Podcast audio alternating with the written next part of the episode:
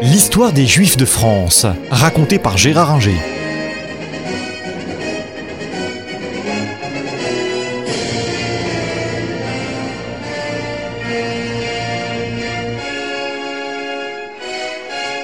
Bonjour, on a vu qu'avec euh, Philippe Auguste et la fin du euh, XIIe siècle, la période n'est pas très favorable aux Juifs, c'est le moins qu'on puisse dire, puisque Philippe Auguste euh, les expulse et les fait revenir moyennant, moyennant finance. et le XIIIe siècle va être une période encore plus sombre pour les Juifs. Les communautés juives du midi de la France, Toulouse, Narbonne, Béziers, qui étaient très prospères et qui étaient beaucoup moins rançonnés ou victimes euh, des abus euh, du roi ou des grands seigneurs du Nord vont connaître euh, un mauvais sort dans la mesure où les seigneurs du Nord, moyennant le prétexte de la guerre des Albigeois, vont descendre dans le sud de la France et massacrer les Albigeois, on le sait, mais également massacrer au passage beaucoup de juifs et des communautés juives très prospères, euh, celles que j'ai citées, vont euh, beaucoup souffrir de cette croisade contre les albigeois. On sait aujourd'hui d'ailleurs, par parenthèse, que ces albigeois, ces cathares, qu'on a dépeints comme des adeptes du manichéisme, c'est-à-dire de l'affrontement du bien et du mal, étaient plutôt des chrétiens qui voulaient revenir au christianisme primitif et qui donc ne voyaient pas d'un mauvais œil les juifs. Pour ce qu'on sait, on ne sait pas grand-chose, mais c'est que les relations entre les euh, cathares et les juifs étaient plutôt bonnes. Et ça, euh, bien évidemment, ça n'a pas plu euh, aux croisés venus du Nord, avec notamment Simon de Montfort, euh, qui a dit euh, dans les massacres qu'il faisait, tuez-les tous, Dieu reconnaîtra les siens. Ça n'a pas beaucoup plu, et donc les Juifs du Midi ont souffert et se sont retrouvés sous la tutelle et la férule d'Alphonse de Poitiers, qui était le frère de Louis IX, Saint Louis, qui lui-même n'étant pas favorable aux Juifs, bah, le frère ne l'était pas non plus, euh, et donc pour les Juifs du Midi, la période a été également euh, très sombre.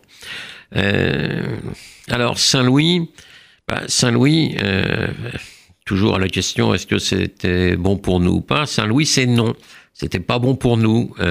Saint-Louis, bien sûr, c'est un saint. Il a été canonisé tellement il était chrétien. Euh, il a, on a l'image de lui dans les livres scolaires où on le voit sous son chêne en train de rendre la justice. Oui. Mais pour les Juifs, euh, un, il les a obligés à porter la rouelle, c'est-à-dire un petit morceau de tissu pour qu'on puisse les reconnaître dans la rue, un petit morceau de tissu jaune, si vous voyez ce que je veux dire ça vous rappelle quelque chose Eh bien, euh, ce petit morceau de tissu jaune, c'est le seul euh, en Occident qui les a, le seul roi qui a vraiment obligé les Juifs à le, porter. Le jaune, c'était au Moyen Âge la couleur euh, de la trahison. donc, c'est pas un hasard si le tissu était jaune, puisque les Juifs ont trahi Jésus et notamment Judas. Pour ceux qui sont allés à Padoue euh, voir la, la chapelle d'Escloveni, euh, vous voyez les fresques de Giotto qui sont magnifiques, et vous voyez un personnage qui est tout le temps habillé en jaune, bah, c'est Judas. Comme ça, on le reconnaît facilement, et c'est la couleur de la honte et de la trahison. Il s'est pas contenté de ça, Saint Louis. Euh, il a fait des confrontations entre rabbins et évêques ou ecclésiastiques, dont un certain Donin qui était un juif converti, et comme on sait, les juifs convertis, ce sont souvent les pires. Euh, il a fait des confrontations sur le Talmud, euh, le Talmud qui était défendu par des rabbins de notamment euh, Yale de Paris, euh, mais naturellement, euh, ça s'est mal terminé et le Talmud a été brûlé en place de grève, en public et interdit dans le royaume, dans le royaume de France. Donc, euh, le bon roi Saint-Louis, bah, pour nous, c'était pas le cas.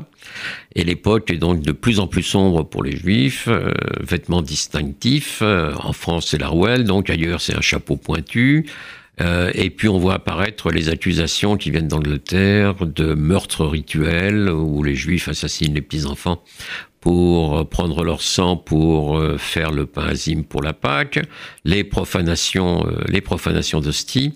Bref, la période est assez sombre pour euh, les juifs en général et euh, les juifs de France et euh, malheureusement ça ne va pas s'arranger à la période suivante avec le petit-fils de Saint-Louis, Philippe IV le Bel. C'est une histoire qui a pour lieu Paris la belle en langue de Dieu 1482 Histoire d'amour et de désir. les artistes anonymes de la sculpture ou de la rime tenteront de vous la transcrire pour les siècles à venir.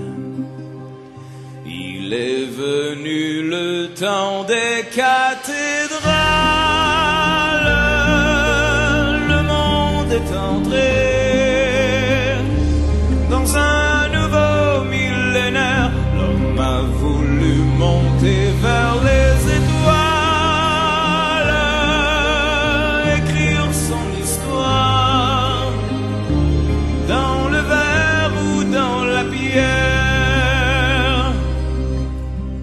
après pierre, jour après jour, de siècle en siècle avec amour, il a vu s'élever les tours qu'il avait bâties de ses mains les poètes et les troubadours ont chanté des chansons d'amour qui promettaient tout genre humain de meilleurs lendemains.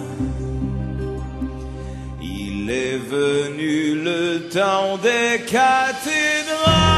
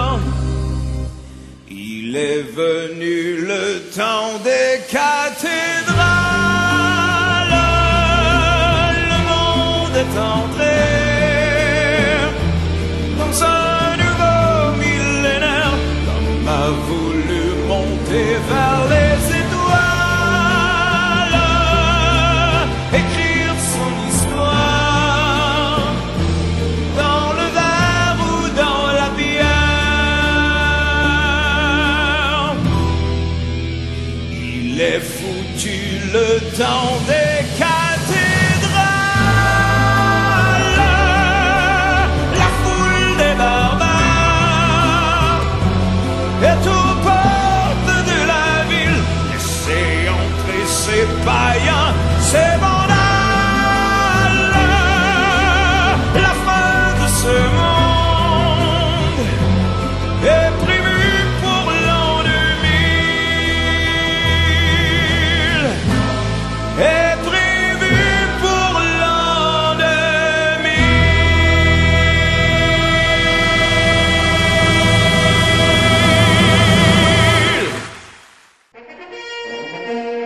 Retrouvez un nouveau feuilleton de l'histoire des Juifs de France raconté par Gérard Inger la semaine prochaine.